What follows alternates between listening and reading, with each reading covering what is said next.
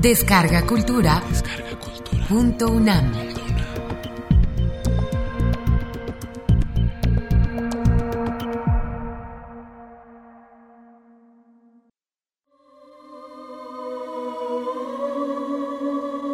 La verdad en el caso del señor Valdemar.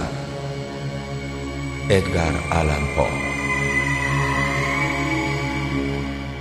De ninguna manera me parece sorprendente que el extraño caso del señor Valdemar haya provocado tantas discusiones. Hubiera sido un milagro que no ocurriera así, especialmente en tales circunstancias. Aunque todos los participantes juzgamos conveniente mantener el asunto alejado del público, al menos por el momento, o hasta que se nos ofrecieran nuevas oportunidades de investigación, a pesar de nuestros esfuerzos, no tardó en difundirse una versión tan espuria como exagerada. Por desgracia, ella se ha convertido en fuente de incontables y desagradables tergiversaciones, así como de profunda incredulidad. En vista de ello,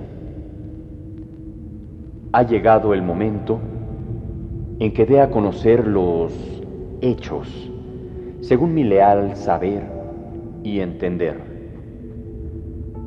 Helos aquí sucintamente.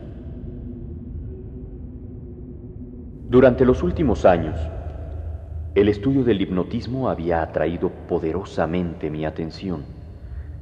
Hace algún tiempo me asaltó la idea de que en la serie de experimentos efectuados hasta el momento existía una omisión tan curiosa como inexplicable.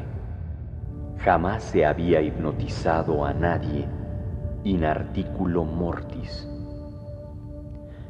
Naturalmente quedaba por verse si, en primer lugar, un paciente en tales condiciones era susceptible a la inducción hipnótica. Segundo, en caso de que lo fuera, si su estado aumentaría o disminuiría dicha susceptibilidad. Y tercero, hasta qué punto o por cuánto tiempo el proceso hipnótico sería capaz de detener la intrusión de la muerte. Buscando en torno mío un sujeto que me permitiese verificar estos puntos, fijé los ojos en mi amigo Ernesto Valdemar. El señor Valdemar se distinguía principalmente por su excesiva delgadez y por la blancura de sus patillas en violento contraste con sus cabellos negros. Su temperamento era singularmente nervioso y lo convertía en buen sujeto para experiencias hipnóticas. Dos o tres veces había conseguido dormirle sin gran dificultad, pero me había decepcionado no alcanzar otros resultados que su especial constitución me había hecho prever. Su voluntad no quedaba nunca bajo mi entero dominio. Y en lo que se refiere a la clarividencia, no se podía confiar en nada de lo que había conseguido con él. Atribuía yo aquellos fracasos al mal estado de salud de mi amigo. Pocos meses antes de conocerle, los médicos le habían diagnosticado una tuberculosis claramente definida. El señor Valdemar acostumbra acostumbraba referirse con toda calma a su fin próximo, como algo que no cabía evitar ni lamentar. Cuando las ideas a las que he aludido se me ocurrieron por primera vez, lo más natural fue que acudiese a Valdemar. Demasiado bien conocía la serena filosofía de mi amigo para temer algún escrúpulo de su parte. Le hablé francamente y, para mi sorpresa, noté que se interesaba vivamente. Como su enfermedad es de las que permiten un cálculo preciso sobre el momento en que sobrevendrá el desenlace, convinimos en que me mandaría llamar 24 horas antes del momento fijado por sus médicos para el fallecimiento. Hace aproximadamente siete meses recibí la siguiente nota del señor Valdemar.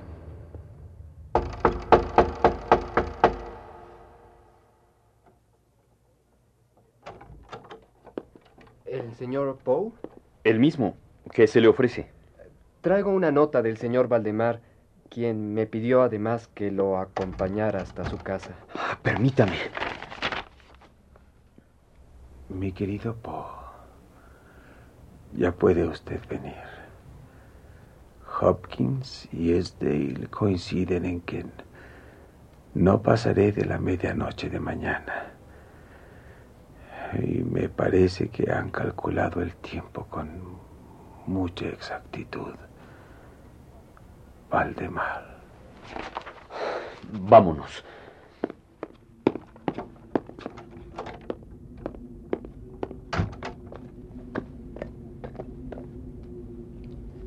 Hace varios días que no visito al señor Valdemar. ¿Podría decirme cuál es su estado actual? Me temo que muy grave. No sé cómo decirlo, pero su rostro ha adquirido un color extraño, como plomizo. No hay el menor brillo en sus ojos, y su delgadez es tan extrema que la piel se ha abierto en los pómulos. Apenas se distingue su pulso. Pero no ha entrado en coma. No, lo más extraño es que, por el contrario, conserva una notable claridad mental. Pero ya llegamos.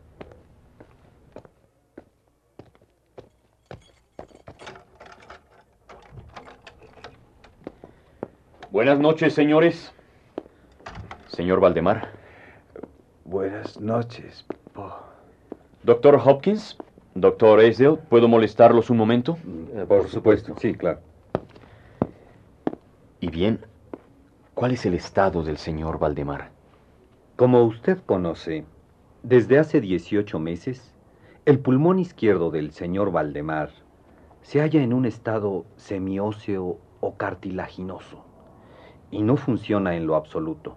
Eh, por su parte, el pulmón derecho se encuentra parcialmente osificado, mientras que la parte inferior es apenas una masa de tubérculos purulentos que se penetran entre sí.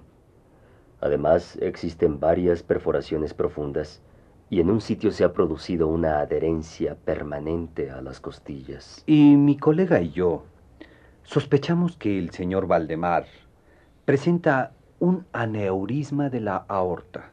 Todo esto nos lleva a concluir que el señor Valdemar eh, no durará más allá de 15 horas. Es decir, que el señor Valdemar morirá hacia la medianoche del día de mañana. En vista de que ya no podemos hacer más por él, creo que será mejor que nos despidamos por última vez del señor Valdemar. Señores, les voy a suplicar que vengan mañana antes de medianoche a examinar a su paciente. Con su venia estoy dispuesto a realizar una experiencia cuya índole no puedo revelarles por el momento, pero me sentiría mucho más seguro si contara con su presencia. ¿Hopkins? Ah, muy bien, señor Poe. Creo que podemos hacer eso por el señor Valdemar. Ah, mañana estaremos a eso de las diez de la noche. Hasta mañana, señor Valdemar. Descanse. Gracias. señor Poe, con su permiso. Que pase buena noche, señor Valdemar. Hasta luego, señor Poe. Buenas noches y gracias. Los acompaño a la puerta.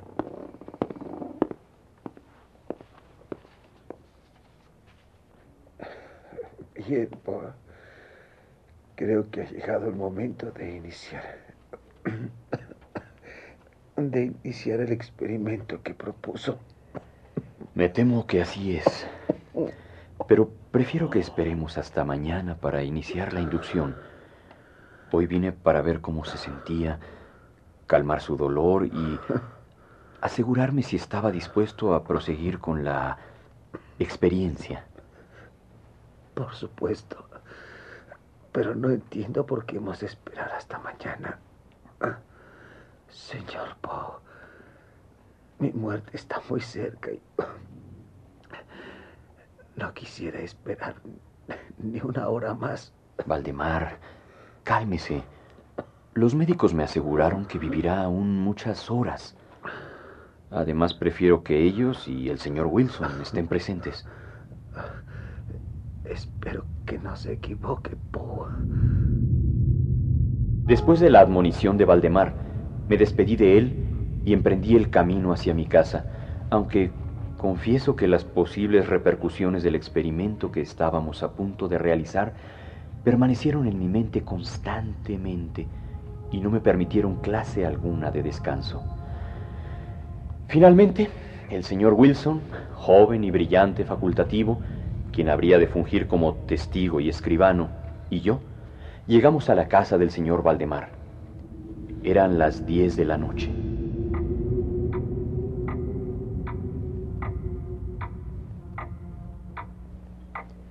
Eh, doctor Essel, doctor Hopkins, ¿serían tan amables de registrar los indicadores vitales del señor Valdemar? Con mucho gusto, sí, por supuesto. Desde luego. ¿Está listo, señor Wilson? Estoy listo, señor Poe. Anotaré desde este momento todo cuanto se diga. Señor Ernesto Valdemar, ¿está dispuesto y accede voluntariamente a que lo hipnotice en el estado en que se encuentra? Sí. Sí, estoy dispuesto. Quiero ser hipnotizado. Solo me temo que. que sea demasiado tarde.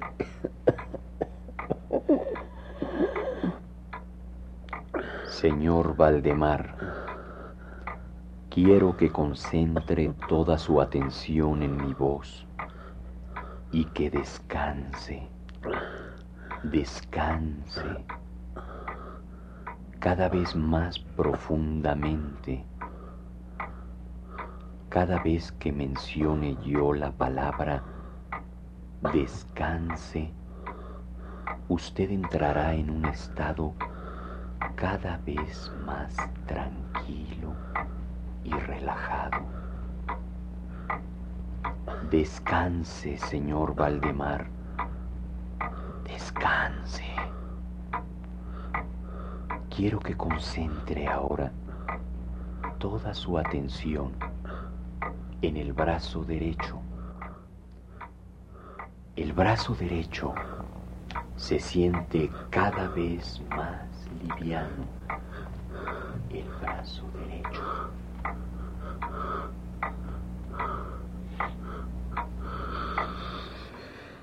Señores, ¿Qué opinan ahora de su paciente?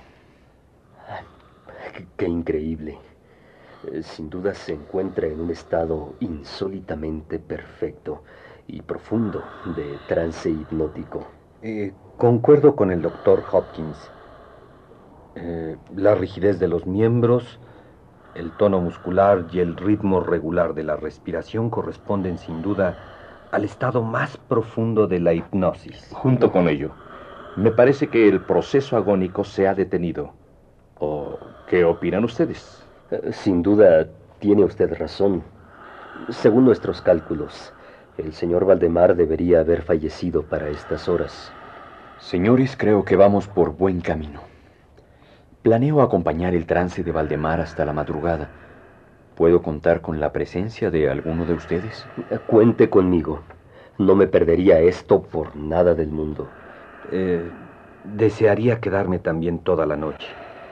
Pero tengo un parto que atender. De cualquier forma, en cuanto me sea posible, regresaré aquí. Wilson, sí. No quisiera abusar de su gentileza. Ningún abuso. Me quedaré hasta que todo termine. Señores, les voy a traer café y si algo más se les ofrece, no tienen más que decirme. Gracias. Gracias. Doctor Hopkins, ¿quiere revisar de nuevo al señor Valdemar? Mm, déjeme ver. Eh, su estado general es similar al que tenía hace horas. Eh, yace en la misma posición y su pulso es imperceptible.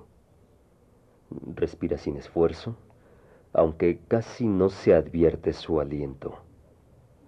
Sus ojos están cerrados con naturalidad y las piernas están rígidas y frías, en contraste con la relajación de las demás partes de su cuerpo. Bien, el señor Valdemar ha respondido mucho mejor de lo que me imaginaba. Creo que podemos intentar comunicarnos con él. Señor Valdemar, ¿duerme usted? Señor Valdemar, ¿duerme usted? Observe cómo le tiemblan los labios. Insista. Creo que está a punto de hablar. Señor Valdemar, ¿duerme usted?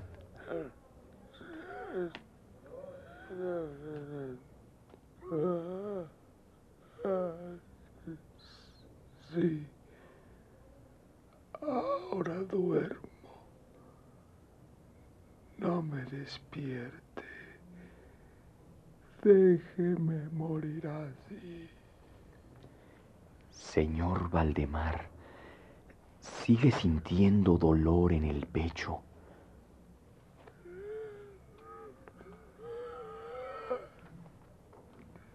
No sufro.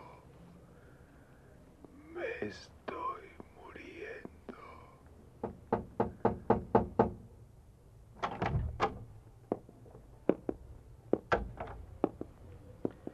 Buenos días. ¿Aún está vivo? Guarde silencio, Esdale. El señor Poe está interrogando a Valdemar. Disculpen.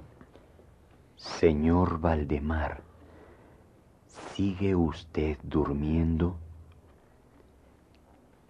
¿Sigue usted durmiendo?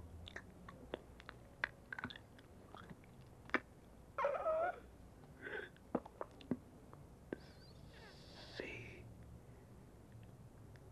Dormido. Me muero. Poe, considero que será mejor dejar a Valdemar en este estado hasta que la muerte sobrevenga.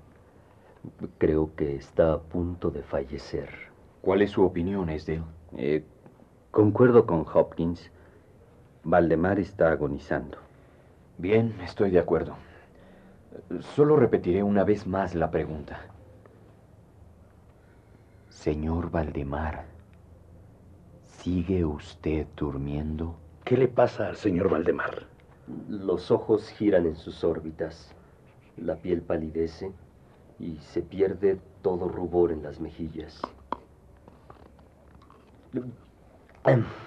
Y el labio superior se repliega, dejando al descubierto los dientes, mientras la mandíbula inferior cae y revela una lengua hinchada y ennegrecida. Sí, no hay duda.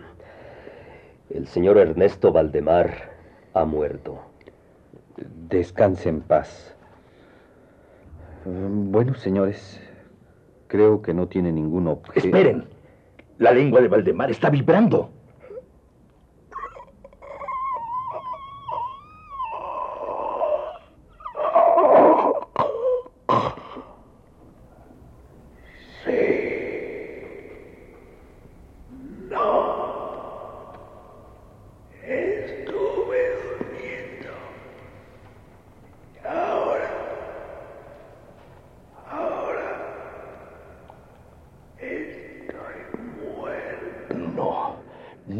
Ser. Es imposible. Cálmese, Wilson.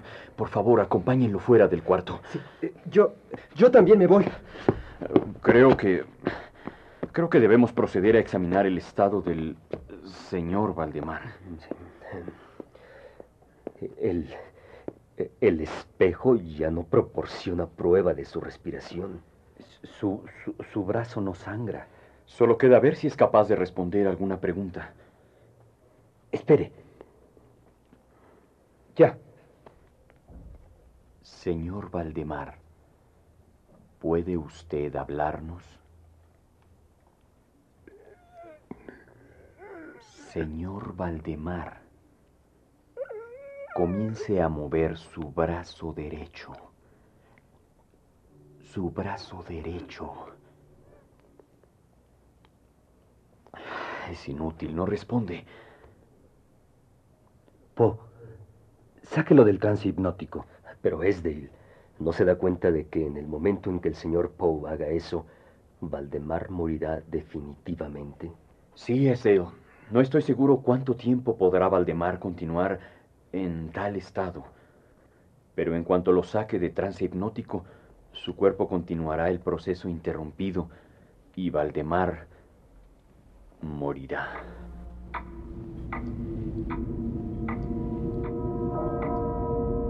Desde ese momento, hasta fines de la semana pasada, es decir, casi siete meses, continuamos acudiendo a casa del señor Valdemar, acompañados una y otra vez por médicos y otros amigos. Durante todo ese tiempo, el hipnotizado se mantuvo exactamente como lo he descrito, mientras enfermeros le atendían continuamente. Por fin, el viernes pasado, resolvimos despertarlo, o por lo menos intentarlo. Pasen, por favor. Gracias. Bien, Hopkins. Creo que debemos proceder con lo acordado. No olviden anotar todo lo que suceda. Señor Valdemar. Señor Valdemar. Voy a contar tres. Y cuando llegue al número tres, usted saldrá de su trance hipnótico. Uno, dos y tres. No sucedió nada, salvo el descenso parcial del iris y este olor penetrante y fétido. Permítame intentarlo de nuevo. Señor Valdemar, voy a contar tres. Y cuando llegue al número tres, usted saldrá de su trance hipnótico. Uno, dos y tres. Nada. ¿Por qué no intenta interrogar al paciente? Tal vez eso resulte. Veamos. Señor Valdemar, ¿puede usted explicarnos lo que siente y desea en estos momentos?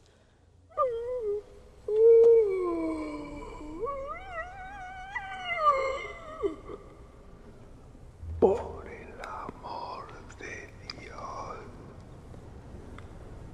Pronto. Pronto. Hágame dormir. O despiérteme. Ya le he dicho que estoy muerto. Muerto.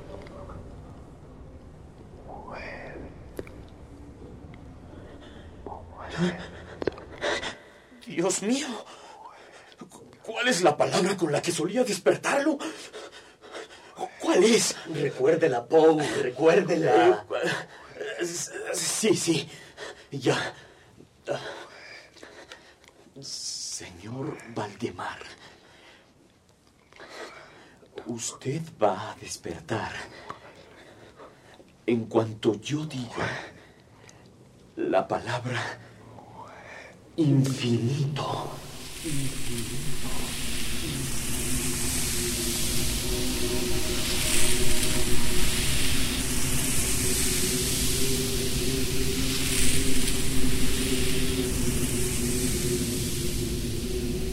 Bruscamente, todo su cuerpo, en unos cuantos segundos, se encogió, se deshizo, se pudrió entre mis manos.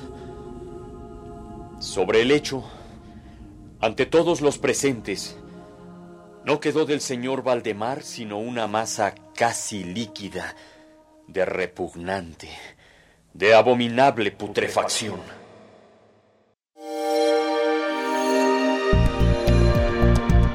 Descarga Cultura. Punto UNAM.